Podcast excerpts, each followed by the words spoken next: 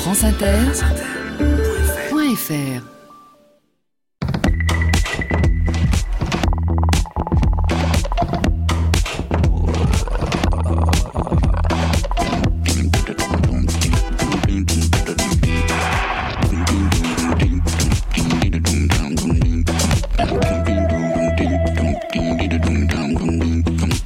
Bonjour à tous. Sur les épaules de Darwin, sur les épaules des géants. Se tenir sur les épaules des géants et voir plus loin, voir dans l'invisible, à travers l'espace et à travers le temps. Voir en nous, au plus profond de nous. Découvrir ce qui demeure des innombrables expériences que nous avons vécues, ce qui persiste de l'absence malgré l'absence, par-delà l'absence dans le continent de notre mémoire. Parfois, notre vie entière réémerge en nous, comme un fleuve qui remonterait son cours, comme le fleuve Alphée. Un jour, dit Roger Caillois, je me suis souvenu du fleuve Alphée sortant de la mer et redevenant rivière. Un vieux mythe grec le rapporte en quelques lignes. Le fleuve Alphée est l'autobiographie de Roger Caillois, publiée la dernière année de sa vie. Dans la mythologie grecque, le fleuve Alphée, amoureux de la nymphe Aréthuse, traverse la Méditerranée, remonte son cours et redevient fleuve en Sicile. Je me suis demandé, dit Caillois, si le vieux fleuve n'avait pas ressenti les mêmes impressions que j'étais en train d'éprouver lorsqu'il atteignit l'îlot d'Ortigie, en face de Syracuse, après avoir traversé la Méditerranée. À mon tour, je me sens redevenir rivière. J'aborde un nouveau rivage. Je retrouve l'existence exiguë et personnelle dont j'avais conservé contre courant et marée une mémoire lancinante. Je demeure assurément imprégné de sel, d'iode, d'algues et de l'immensité indistincte des eaux marines, en l'occurrence de l'ébriété des mots, des controverses, des spéculations labyrinthiques, des vains édifices de la pensée. Fleuve rescapé du naufrage, je séparais mes eaux, je les rassemblais, je leur creusais un estuaire qui était un nouveau début fleuve issu de la mer, le fleuve Alphée ne saurait être un fleuve comme les autres.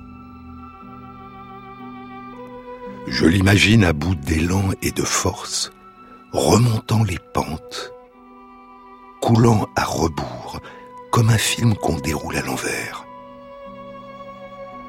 Son débit s'amenuise à mesure. En revanche, il gagne en limpidité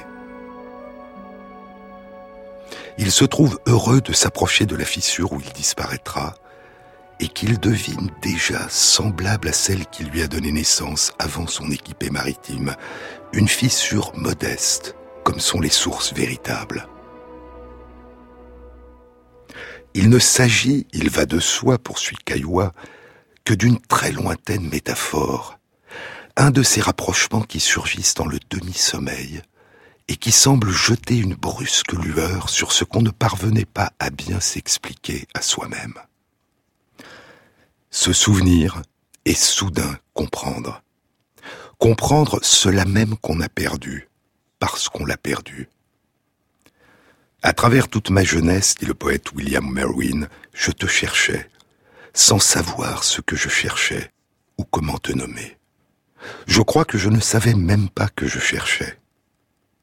Comment t'aurais-je reconnu quand je t'ai vu?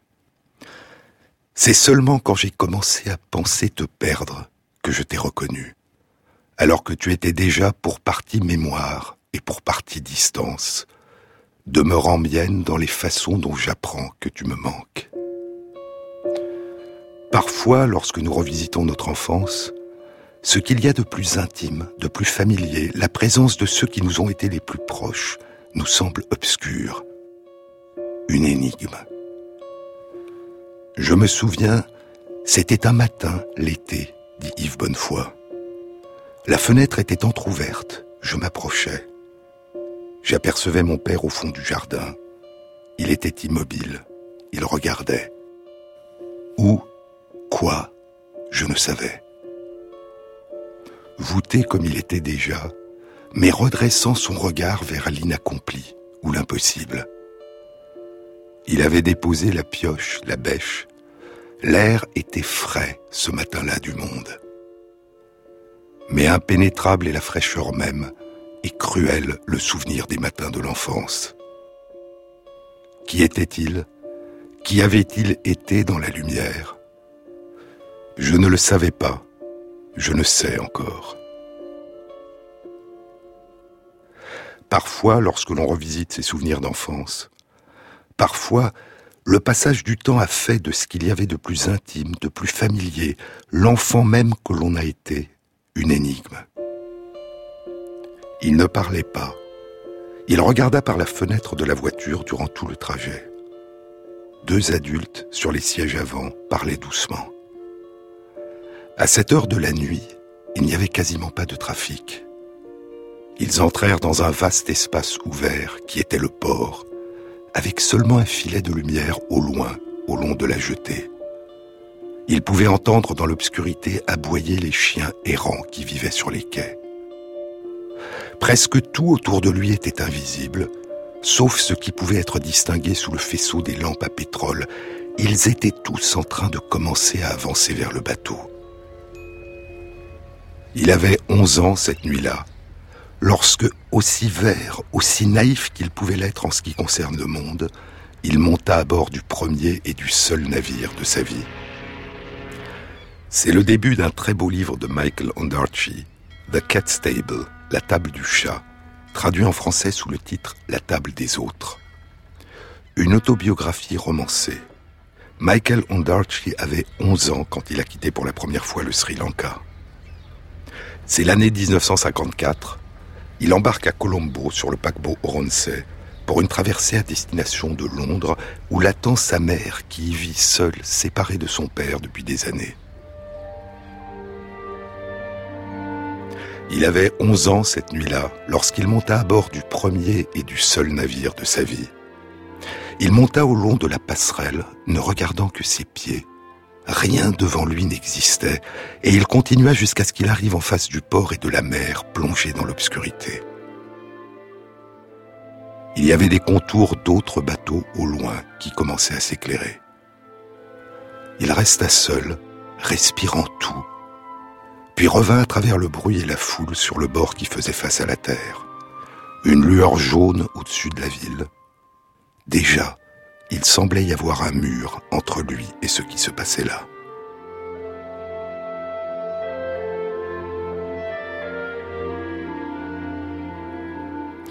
Il mangea plusieurs sandwichs, puis il descendit dans sa cabine, se déshabilla et se glissa dans sa couchette étroite. Il resta éveillé. Il ne remonta pas sur le pont pour faire des signes de revoir aux membres de sa famille qu'il avait amenés au port. Aujourd'hui, je ne sais toujours pas pourquoi il a choisi cette solitude. J'essaye d'imaginer qui était le garçon sur le navire. Peut-être que le sentiment de son identité n'est même pas encore présent dans son calme nerveux, sur l'étroite couchette, dans cette sauterelle verte ou ce petit criquet, comme s'il avait été transporté clandestinement par accident, sans même le savoir, dans le futur. Puis la distance entre le narrateur et l'enfant qu'il a été s'efface. Il cesse de dire il en parlant de l'enfant. Il dit je. À la fin de la longue traversée de trois semaines, pleine d'aventures, c'est l'arrivée à Londres. Nous glissions à l'intérieur de l'Angleterre, dans l'obscurité. Après tout le temps que nous avions passé en mer, nous étions incapables de voir notre entrée dans le pays. Juste une barque de pilote, clignotant dans la lumière bleue, qui attendait à l'entrée de l'estuaire et nous a guidés au long d'une côte sombre, inconnue, jusqu'à l'intérieur de la Tamise. Il y eut soudain l'odeur de la terre. Michael Ondarchi se souvient qu'au moment du départ au Sri Lanka, il avait eu peur que sa mère ne soit pas là à l'arrivée. Alors que j'entrais dans la voiture, On m'expliqua qu'une fois que j'aurais traversé l'océan Indien et la mer d'Arabie et la mer Rouge, et que je serais passé à travers le canal de Suez et entré dans la Méditerranée, j'arriverais un matin sur une petite jetée en Angleterre, et ma mère me rencontrerait là. Ce n'était pas la magie ou l'ampleur de ce voyage qui me préoccupait, mais ce détail. Comment ma mère pourrait-elle savoir quand exactement j'arriverais dans cet autre pays Et aussi, serait-elle là? Mais maintenant, c'est une autre peur qui monte en lui. La peur de l'oubli, de ne plus se souvenir d'elle et qu'elle ne se souvienne plus de lui. Je marchais avec maladresse alors que nous descendions tous la grande passerelle vers le quai. J'essayais de découvrir qui était ma mère. Je n'avais plus de souvenir précis de son apparence. J'avais une photo, mais elle était au fond de ma petite valise. Ce n'est que maintenant que j'essaye d'imaginer ce matin à Tilbury, à partir du point de vue de ma mère, cherchant le fils qu'elle avait laissé à Colombo quatre ou cinq ans plus tôt, essayant d'imaginer à quoi il ressemblait, ayant peut-être reçu une photo noir et blanc de lui pour l'aider à identifier un enfant de 11 ans dans la horde de passagers descendant du bateau. Cela a dû être un moment d'espoir ou de peur, empli de possibles. Comment allait-il se comporter avec elle? Je me vois le mieux, je crois, poursuit Anderchi, je me vois le mieux, je crois, à travers ses yeux et à travers ses attentes, alors qu'elle parcourait la foule des yeux comme je le faisais, cherchant ce que ni l'un ni l'autre ne connaissait, comme si l'autre était aussi fortuit qu'un numéro tiré d'une urne, alors qu'il allait devenir un compagnon intime pour les dix prochaines années, ou même pour le restant de nos vies. Michael J'entendis Michael et c'était une voix effrayée de se tromper. Je me suis retourné et je n'ai vu personne que je connaissais. Une femme a posé sa main sur mon épaule et a dit Michael. Elle a touché ma chemise de coton et dit Tu dois avoir froid, Michael. Je me souviens qu'elle a dit mon nom tant de fois. Je ne regardais au début que ses mains, sa robe. Et quand j'ai vu son visage, j'ai su que c'était son visage. C'est vrai que j'avais froid. Je n'avais été inquiet jusqu'à ce moment que d'être perdu pour toujours, mais maintenant, à cause de ce qu'elle avait dit, j'avais froid. Je l'entourais de mes bras et mes mains étaient contre son large dos. Elle se pencha en arrière et me regarda en souriant, puis elle s'avança pour me tenir plus serré dans ses bras. Parfois, on revisite ses souvenirs d'enfance et l'on revient sur ses pas on repart vers le passé, vers les lieux du passé, à la recherche de ceux qui y sont restés, qui y sont peut-être encore ou qui ont disparu. The Return, Fathers, Sons and the Land in Between, traduit en français sous le titre La terre qui les sépare, un livre bouleversant, autobiographique de l'écrivain américain et libyen Hicham Matar. Il avait d'abord publié deux romans, Au pays des hommes et Anatomie d'une disparition. Leur thème commun est l'absence du père. Anatomie d'une disparition commence ainsi. Il y a des moments où l'absence de mon père est aussi pesante qu'un enfant assis sur ma poitrine. D'autres fois, je peux à peine me souvenir des particularités de son visage, et je dois sortir les photos que je conserve dans une vieille enveloppe, dans le tiroir de ma table de nuit. Il n'y a pas eu un jour, depuis sa soudaine et mystérieuse disparition, où je ne sois allé à sa recherche dans les lieux les plus improbables. Tout et chacun, l'existence elle-même, est devenue une évocation, une possibilité de ressemblance. Peut-être est-ce ce qu'on entend par ce mot bref et aujourd'hui presque archaïque, une élégie. Une élégie dans la Grèce antique, Elegeia, du mot élégos, la plainte, était à l'origine un poème qui célébrait une personne disparue, un chant de deuil. Mon père a disparu en 1972, raconte Hicham Matar, au début de mes vacances de Noël, quand j'avais 14 ans. Mais c'est une fiction, un roman. Et un an après la publication d'Anatomie d'une disparition, en 2012, quelques mois après la chute de Kadhafi, Hicham Matar part avec sa femme et sa mère pour la Libye. Il a quitté son pays 33 ans plus tôt, à l'âge de 8 ans. Il part à la recherche de son père qui avait été enlevé en 1990 par les services secrets libyens, en Égypte, où il vivait en exil, et qui avait été emprisonné pendant plus de 20 ans en Libye. Hicham Matar ne sait pas si son père a survécu. Encore quatre ans, et en 2016, la terre qui les sépare sera le récit de cette absence et de ce retour. Je pensais soudain que revenir après toutes ces années était une mauvaise idée, écrit Matar. Ma famille était partie en 1979, il y a 33 ans. Tel était l'abîme qui séparait l'homme du garçon de 8 ans que j'étais alors. L'avion allait traverser ce gouffre. Un tel voyage était certainement imprudent. Il pourrait me dérober un talent que j'avais cultivé avec effort, comment vivre à l'écart des lieux et des gens que j'aime? Joseph Brodsky avait raison, et Nabokov, et Conrad. C'étaient des artistes qui n'étaient jamais revenus. Chacun d'entre eux avait essayé, à sa façon, de se guérir de son pays. Ce que vous avez laissé derrière vous s'est dissous. Revenez et vous serez confronté à l'absence ou à la dégradation de ce que vous chérissez. Mais Dimitri Shostakovich et Boris Pasternak et Naguib Mahfouz avaient aussi raison.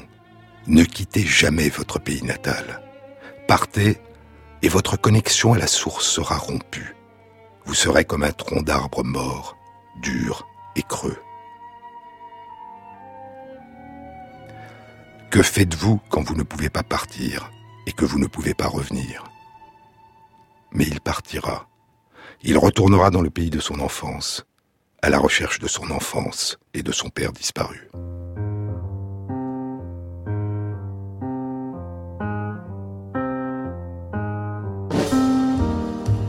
Sur les épaules de Darwin, Jean-Claude Amezen sur France Inter.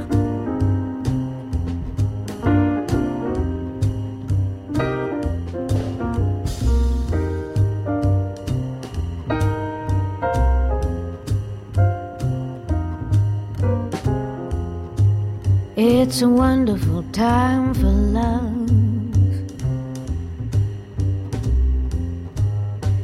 It's a wonderful time for love. The sun shines down from above. It's a wonderful time for love. And you think you have all you've dreamed skies, just ain't enough. When the sun goes down,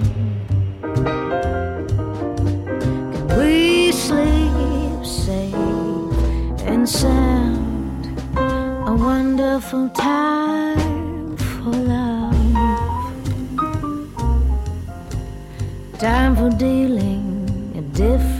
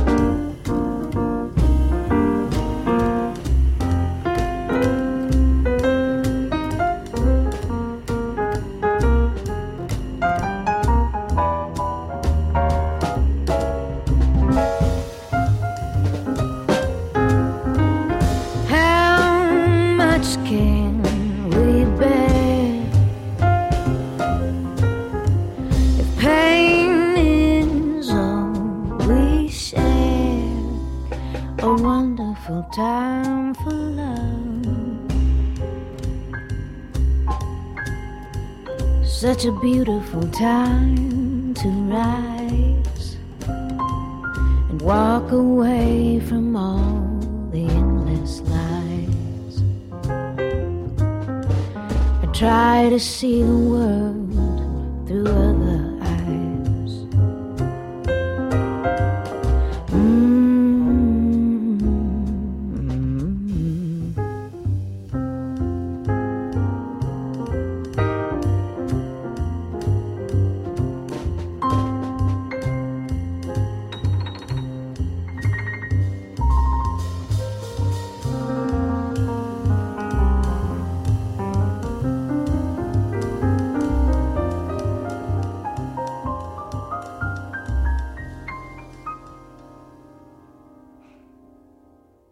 Revenez, dit l'écrivain Hicham Matar dans La terre qui les sépare. Revenez, et vous serez confronté à l'absence ou à la dégradation de ce que vous chérissiez.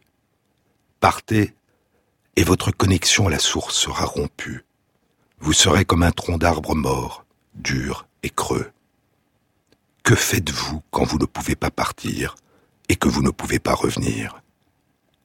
Vous. Un mot un pronom qui fait référence à des personnes à qui on s'adresse. Vous êtes mes meilleurs amis. Et qui peut aussi être utilisé à la deuxième personne du singulier pour les personnes que l'on ne tutoie pas. Voulez-vous un café? Et il y a un autre usage encore du mot vous. Vous, comme on dit on, pour parler de soi et des autres qui sont dans la même situation.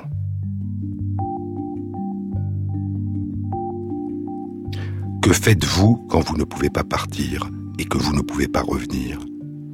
Que fait-on quand on ne peut pas partir et qu'on ne peut pas revenir? Un vous au lieu de dire je pour parler de soi, de son expérience, de ce qu'on a vécu. Et ainsi, dans de nombreuses langues, nous avons le choix lorsque nous évoquons un souvenir de l'une de nos expériences personnelles et les connaissances que nous en avons tirées, nous avons le choix en français entre dire je ou tu, vous ou on. Y a-t-il des raisons particulières qui font que l'on choisisse d'utiliser l'une de ces possibilités linguistiques plutôt que les autres? Et si oui, ce choix a-t-il un effet sur les représentations que nous nous faisons de nous-mêmes et des autres? Ce sont les questions qu'explorait une étude publiée dans Science il y a deux semaines, le 24 mars 2017. L'étude était réalisée par Suzanne Gellman, professeur de psychologie et de linguistique à l'Université du Michigan, membre de l'Académie des sciences des États-Unis et présidente de la Société de sciences cognitives, et deux autres chercheurs du département de psychologie de l'Université du Michigan. Le mot vous, un mot qui est lié à un contexte précis dans le temps et l'espace et qui est focalisé sur là ou les personnes à qui l'on s'adresse, peut aussi être employé pour communiquer des notions très générales qui dépassent un contexte temporel ou spatial particulier un usage que nous appellerons le vous générique, un vous d'ordre général. Nous proposons, poursuivent les chercheurs, que ce vous générique est un mécanisme linguistique que les gens utilisent pour construire une signification, un sens général à partir de leur expérience personnelle, une signification qui dépasse leur personne. Et nous proposons que ce mécanisme opère en transformant une expérience personnelle en une norme, ou en une règle. Les chercheurs ont réalisé six expériences qui impliquaient au total la participation de plus de 1600 personnes. Les trois premières expériences, qui impliquaient chacune 200 personnes différentes, visaient à confirmer l'hypothèse que, en réponse à des questions, le vous générique serait utilisé pour exprimer une règle générale, une norme intemporelle, et que le je serait utilisé pour exprimer un sentiment personnel, une préférence personnelle. Dans l'une de ces trois expériences, les chercheurs ont posé aux participants des deux groupes des questions qui concernaient des comportements habituels. À quelle heure allez-vous vous coucher? Comment cuisez-vous une dinde? Que faites-vous un jour de pluie? Où allez-vous faire vos courses? Que faites-vous pour un anniversaire? Mais ce qui était différent pour chaque groupe, c'était l'explication que les chercheurs avaient donnée aux participants sur le sens des questions. Pour inciter tous les participants à faire un effort de clarté et de pédagogie dans leurs réponses, les chercheurs leur ont demandé d'imaginer que les questions étaient posées par un extraterrestre qui ne connaissait rien à la vie sur Terre. À l'un des deux groupes, les chercheurs ont dit qu'il s'agissait d'informer ces extraterrestres de ce qu'on devait et de ce qu'on ne devait pas faire ici sur Terre. À l'autre groupe, les chercheurs ont dit qu'il s'agissait de les informer de ce qu'on aime et de ce qu'on n'aime pas faire ici sur Terre. Et à la question, par exemple, que faites-vous pour fêter un anniversaire? La grande majorité des participants du groupe à qui les chercheurs avaient demandé d'indiquer ce qu'on devait faire et ce qu'on ne devait pas faire sur Terre a répondu en utilisant le mot vous au lieu de je. Par exemple, vous achetez un bon gâteau et vous mettez des bougies dessus. Le vous de la question avait été compris comme un vous générique, l'équivalent d'un on qui exprime une règle générale, une norme.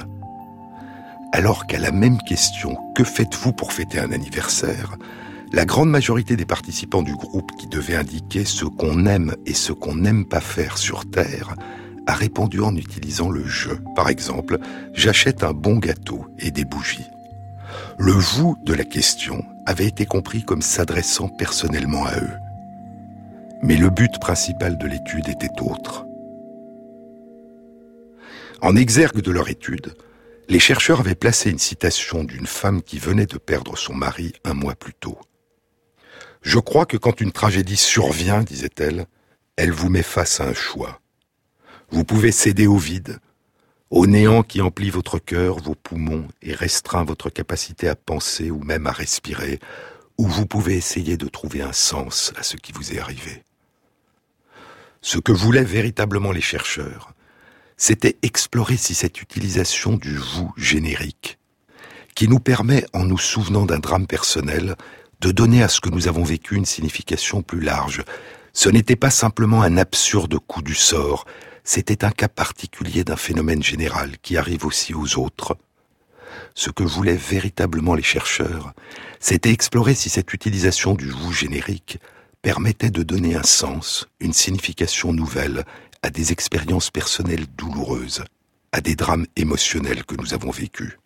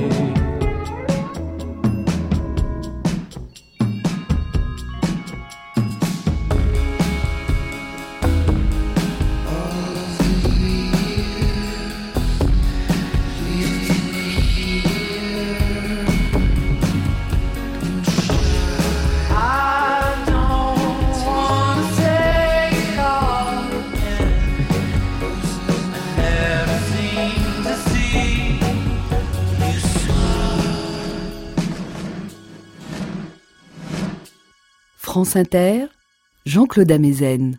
L'étude publiée il y a 15 jours dans Science par Susan Gellman et ses collègues avait pour but d'explorer l'hypothèse que nous avons tendance à utiliser un vous générique ou un on plutôt qu'un je lorsque nous revivons et décrivons un souvenir douloureux, dérangeant, perturbant, un souvenir personnel émotionnellement négatif. La quatrième des six expériences de l'étude impliquait 90 personnes réparties en deux groupes après tirage au sort. Les chercheurs ont demandé à tous les participants d'écrire un texte, un essai, dans lequel ils devaient relater une expérience personnelle qu'ils avaient vécue. Les participants de l'un des deux groupes devaient raconter dans leur essai une expérience personnelle émotionnellement négative, et ceux de l'autre groupe une expérience personnelle émotionnellement neutre. Dans les deux cas, les participants utilisaient le je pour parler d'eux-mêmes. Mais plus de la moitié des participants du groupe qui avaient raconté une expérience douloureuse utilisaient aussi le vous pour parler d'eux-mêmes, alors que c'était le cas de seulement 6% de ceux qui avaient raconté une expérience émotionnellement neutre. Est-ce que cette utilisation du vous pour parler de soi lorsqu'on se souvient d'une expérience douloureuse est simplement une conséquence du caractère émotionnellement négatif de cette expérience. On utilise le vous pour parler d'un souvenir douloureux et le je pour parler d'un souvenir émotionnellement neutre. Ou est-ce que cette tendance à utiliser le vous générique a aussi pour effet de donner à cette expérience douloureuse, singulière, particulière, une signification plus générale, qui au lieu de nous retrancher, nous rapproche des autres, réinscrit ce drame absurde dans une dimension collective de la condition humaine, lui donne un sens et nous aide à trouver ainsi une forme d'apaisement. La cinquième expérience de l'étude avait pour but de tenter de répondre à cette question. Elle impliquait 600 personnes, réparties après tirage au sort en trois groupes de 200 personnes. Comme dans l'expérience précédente, les chercheurs avaient demandé à tous les participants d'écrire un essai dans lequel ils racontaient le souvenir d'une expérience personnelle qu'ils avaient vécue. Dans l'un des groupes, le groupe contrôle, les participants devaient raconter dans leur essai une expérience personnelle émotionnellement neutre. Dans les deux autres groupes, les participants devaient raconter une expérience personnelle négative, douloureuse. Puis, ensuite, ils devaient rédiger un deuxième texte. Dans l'un des deux groupes, le deuxième texte devait être consacré aux leçons que les personnes avaient pu tirer des événements qu'elles avaient vécus et racontés. Dans l'autre groupe, le deuxième texte devait être consacré à une description des émotions que les personnes avaient ressenties durant les événements qu'elles avaient vécus. Les résultats ont été les suivants. Près de la moitié des participants du groupe qui devaient tirer des leçons, c'est-à-dire un sens de l'expérience personnelle négative, avaient utilisé le vous pour parler d'eux-mêmes. Alors que c'était le cas de 10% seulement de ceux qui devaient décrire des émotions qu'ils avaient ressenties lorsqu'ils avaient vécu cette expérience personnelle négative et qui s'étaient ainsi replongés dans le souvenir de ces émotions. Et c'était le cas de moins de 3% de ceux qui avaient raconté une expérience émotionnellement neutre. Et ainsi, ce n'est pas simplement le fait de se souvenir et de raconter une expérience personnelle émotionnellement négative ou douloureuse qui incite à utiliser un vous générique d'ordre général pour parler de soi, mais le fait de vouloir en tirer des leçons, de leur donner une signification plus large. Lorsque vous êtes en colère, écrivait un participant, vous dites et vous faites des choses que très probablement vous regretterez plus tard. Parfois, écrivait un autre, parfois les gens ne changent pas, et vous êtes bien obligé d'accepter que vous ne pouvez pas les sauver. C'est un vous qui s'accompagne d'un verbe au présent, quand vous êtes en colère. La leçon tirée du souvenir devient intemporelle. Elle s'applique aussi bien à aujourd'hui qu'à demain, à ici ou à ailleurs.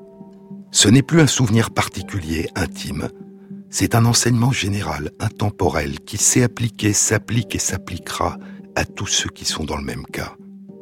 En revanche, se replonger dans le souvenir des émotions négatives qu'on a vécues et se focaliser sur elles tend à donner à ces souvenirs une dimension singulière, unique. C'est de nous qu'il s'agit, et pas des autres. Et cette expérience n'est pas intemporelle. Elle a une place précise dans l'espace et le temps, dans le passé qu'elle a heurté. C'est nous qui l'avons subi et pas les autres. Seul l'emploi du mot je peut alors rendre compte de cette souffrance que le moi a subie, de son intensité, de sa violence, de sa nature intime et singulière qui lui donne un caractère incompréhensible, absurde et à nul autre pareil.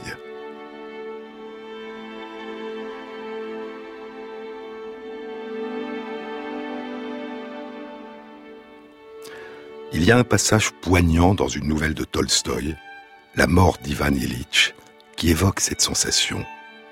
Ce n'est pas un drame ancien qui remonte de la mémoire, mais l'anticipation d'un drame à venir. Dans les profondeurs de son cœur, écrit Tolstoï, dans les profondeurs de son cœur, Ivan Illich savait qu'il était en train de mourir. Mais non seulement il ne s'habituait pas à cette idée, il ne la comprenait pas. Il ne pouvait tout simplement pas la comprendre. Le syllogisme qu'il avait appris dans le manuel de logique de Kisveter, Caius est un homme, les hommes sont mortels, donc Caius est mortel, lui avait toujours paru exact quand il concernait Caius, mais certainement pas quand il s'agissait de lui-même. Pour Caius, l'homme en général, c'était parfaitement exact. Mais il n'était pas Caius, il n'était pas l'homme en général, il n'était pas une abstraction, mais un être tout à fait à part, tout à fait différent de tous les autres. Il avait été le petit Vania, avec sa maman et son papa, avec Mitya et Volodia, avec ses jouets, son cocher et sa nounou, et plus tard avec Katenka et avec toutes les joies, tous les chagrins, tous les émerveillements de l'enfance, de l'adolescence, puis de la jeunesse. Que pouvait savoir Caius de l'odeur de ce ballon de cuir bariolé que Vania avait tant aimé? Est-ce que Caius avait embrassé comme lui la main de sa mère? Est-ce que la soie de la robe de sa mère avait crissé de cette manière pour Caius Est-ce qu'il avait protesté comme lui à l'école au sujet des petits pâtés Est-ce que Caius avait aimé comme lui Oui, Caius était mortel et il est juste qu'il meure. Mais moi, petit Vania, Ivan Illich, avec toutes mes pensées et tous mes sentiments, c'est une autre affaire.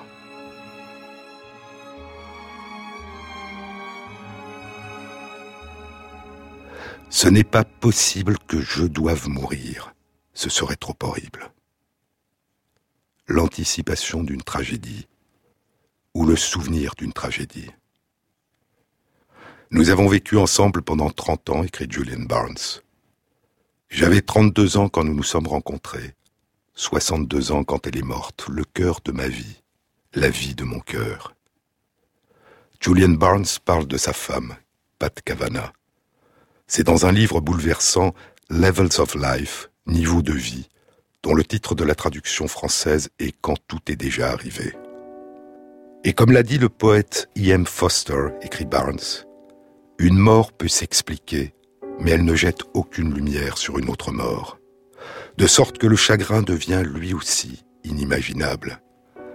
Pas seulement sa durée sa profondeur, mais sa tonalité sa texture, ses mirages et ses fausses aubes, ses rechutes. Et déjà, le choc initial. Un chagrin ne jette aucune lumière sur un autre chagrin. Vous ne pouvez jamais vous préparer à cette nouvelle réalité dans laquelle vous êtes maintenant plongé. Vous vous demandez jusqu'à quel point dans ce tourbillon de regrets et de pertes, ce qui me manque c'est elle, ou ce qui me manque c'est la vie que nous avions ensemble, ou ce qui en elle m'aidait à être davantage moi-même, ou l'amour, ou tout cela, ou un peu de chaque en même temps. Vous vous demandez quelle joie y a-t-il dans le seul souvenir de la joie, étant donné que la joie avait toujours été une joie partagée?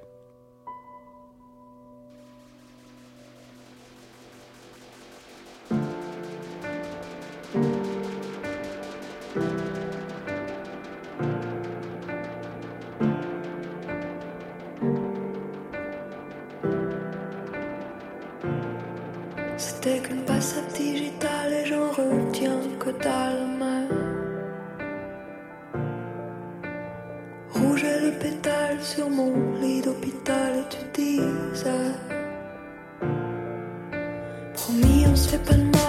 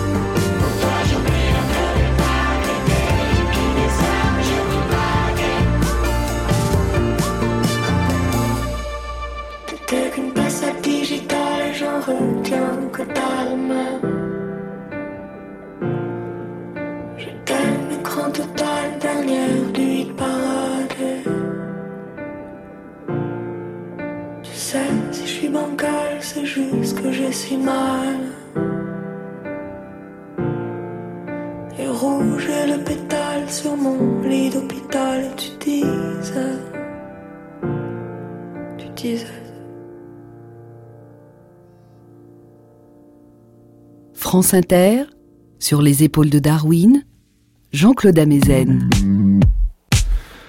Se remémorer un drame ou l'anticiper, se souvenir ou imaginer. Est-ce que l'utilisation d'un vous générique pour penser à soi, pour parler de soi, en plus de l'utilisation du je, du moi, vous ne pouvez jamais vous préparer à cette nouvelle réalité est-ce que l'utilisation d'un vous a un effet sur la douleur qui remonte dans le souvenir? C'est la question qu'ont exploré Suzanne Gellman et ses collègues dans leur étude publiée dans Science il y a deux semaines, le 24 mars 2017. Je vous disais que dans la cinquième expérience de leur étude, deux groupes composés chacun de 200 personnes devaient écrire un essai. Toutes les personnes devaient raconter un souvenir d'une expérience personnelle douloureuse ou dérangeante et devaient ensuite écrire un second texte. Dans l'un des deux groupes, les personnes devaient décrire les leçons qu'elles avaient tirées de cette expérience, et près de la moitié d'entre elles ont utilisé le vous pour parler d'elles-mêmes. Par exemple, parfois les gens ne changent pas, et vous êtes bien obligé d'accepter que vous ne pouvez pas les sauver. Dans l'autre groupe, les personnes devaient décrire les émotions qu'elles avaient ressenties lors de cette expérience négative, et seulement 10% de ces personnes avaient utilisé le vous pour parler d'elles. Les chercheurs ont alors posé à tous les participants une série de questions qui visaient à évaluer leur impression de distance psychologique par rapport à l'expérience dont ils avaient décrit le souvenir. Et dans le groupe qui avait décrit les leçons tirées de leurs souvenirs et avait souvent utilisé le vous générique, l'impression de distance psychologique par rapport à l'expérience douloureuse était significativement plus importante que dans le groupe qui avait revécu en les décrivant les émotions vécues dans le passé et qui avait essentiellement utilisé le je, le moi. Et ainsi, dire vous en parlant de soi semble permettre de prendre de la distance et d'inscrire l'expérience négative dans un contexte plus large qui concerne aussi les autres et qui donne à ce qu'on a vécu une signification plus générale. Cela nous est arrivé parce que dans des circonstances semblables, cela arrive à tout le monde. Le souvenir d'une émotion douloureuse s'est transformé en un enseignement. Mais est-ce parce qu'elles utilisent le vous pour parler d'elles que les personnes ont pu prendre cette distance? Ou bien est-ce parce que les personnes ont pris de la distance par rapport à l'expérience douloureuse dont elles se sont souvenues? Parce que les chercheurs leur ont demandé d'en tirer des leçons qu'elles ont eu tendance à utiliser le vous pour parler d'elles-mêmes. Autrement dit, l'utilisation du vous est-elle la cause ou la conséquence de cette prise de distance? Pour essayer de répondre à cette question, les chercheurs ont réalisé la sixième expérience de leur étude. 400 personnes ont été réparties dans deux groupes de 200 personnes chacun. Tous les participants devaient écrire un essai sur l'un de leurs souvenirs d'une expérience personnelle pénible ou dérangeante ou douloureuse. Les personnes de l'un des deux groupes devaient écrire en utilisant pour parler d'elles-mêmes le je, le moi. J'ai réalisé que dans ma vie, etc. Et celles de l'autre groupe devaient, pour parler d'elles-mêmes, utiliser le vous. Vous réalisez que dans votre vie, etc. Et les participants du groupe qui avaient utilisé le vous lorsqu'ils parlaient de ce qu'ils avaient vécu avaient acquis par rapport à leur expérience pénible ou douloureuse une distance psychologique significativement plus importante que les participants du groupe qui avaient utilisé le je. Nous pensons que c'est cette capacité à s'éloigner de sa perspective personnelle pour créer l'apparence d'une expérience universelle, partagée, qui permet aux personnes de faire émerger à partir d'événements personnels une signification plus large, plus générale qui les dépasse. L'étude était intitulée Comment l'usage du vous produit du sens. Le fait que cette utilisation particulière du vous soit si fréquente dans ce contexte, poursuivent les chercheurs, suggère que ce dispositif linguistique pourrait avoir un rôle important dans la façon dont nous faisons émerger un sens, une signification, à partir des expériences émotionnelles perturbantes que nous vivons. Dans la façon dont nous les normalisons, en les transformant en des exemples particuliers d'une règle qui s'applique aussi à d'autres, et nous dépasse et nous inclut. Ce double usage du vous, du you, car l'étude était réalisée en anglais, ce double usage du vous, disent les chercheurs, ce double usage apparemment paradoxal, le fait qu'un pronom extrêmement spécifique et lié au contexte qui s'adresse à une ou plusieurs personnes précises puisse aussi exprimer un sens général et intemporel, n'est pas une particularité de la langue anglaise. Il existe également dans de nombreuses langues qui ne sont pas apparentées à l'anglais. Nous proposons que la raison même pour laquelle le vous a pu prendre ce sens général est qu'il s'oppose au je. Vous, c'est pas moi. Et pour cette raison, ce vous constitue une forme particulièrement frappante de prise de distance par rapport à soi.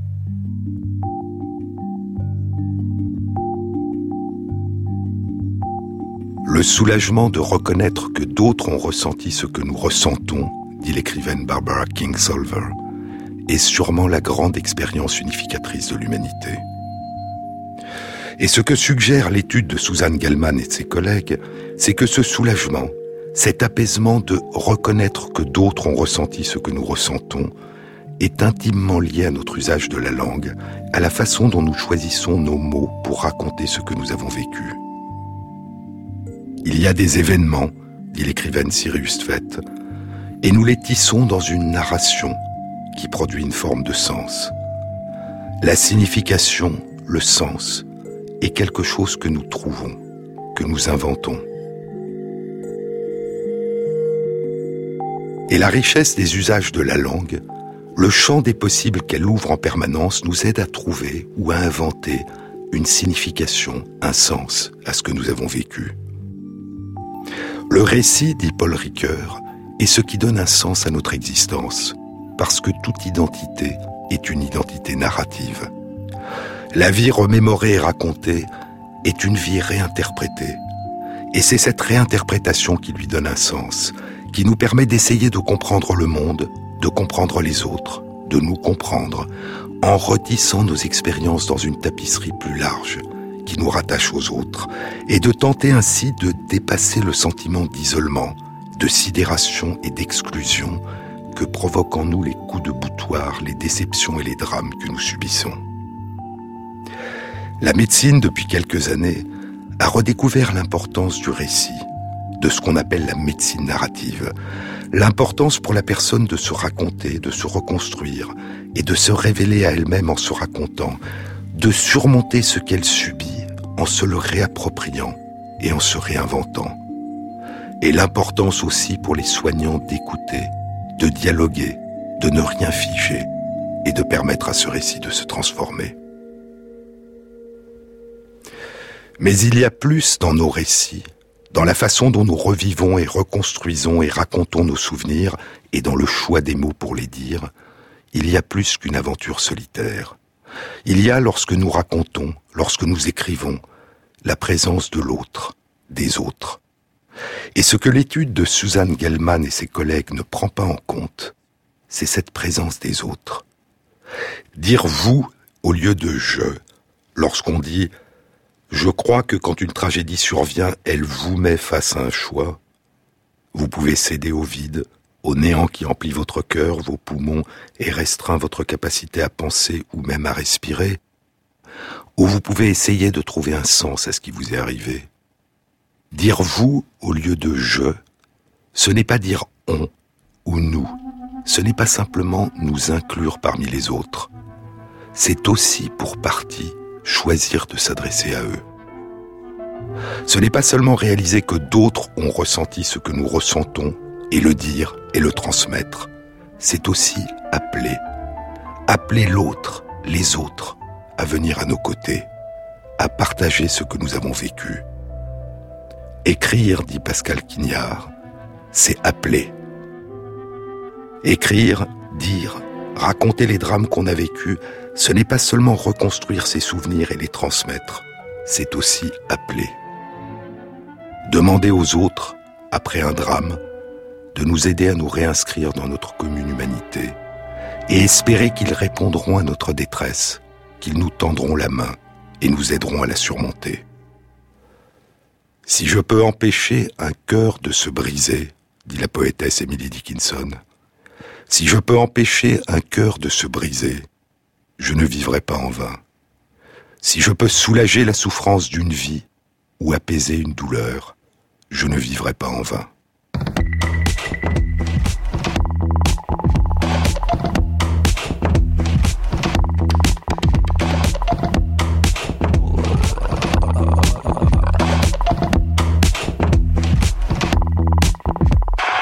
Cette émission a été réalisée par Christophe Imbert avec à la prise de son Julien Chabassu, au mixage Nicolas Slimani et Jean-Baptiste Audibert pour le choix des chansons. Et merci à Christophe Magère qui intègre sur la page de l'émission, sur le site franceinter.fr, les références aux articles scientifiques et aux livres dont je vous ai parlé.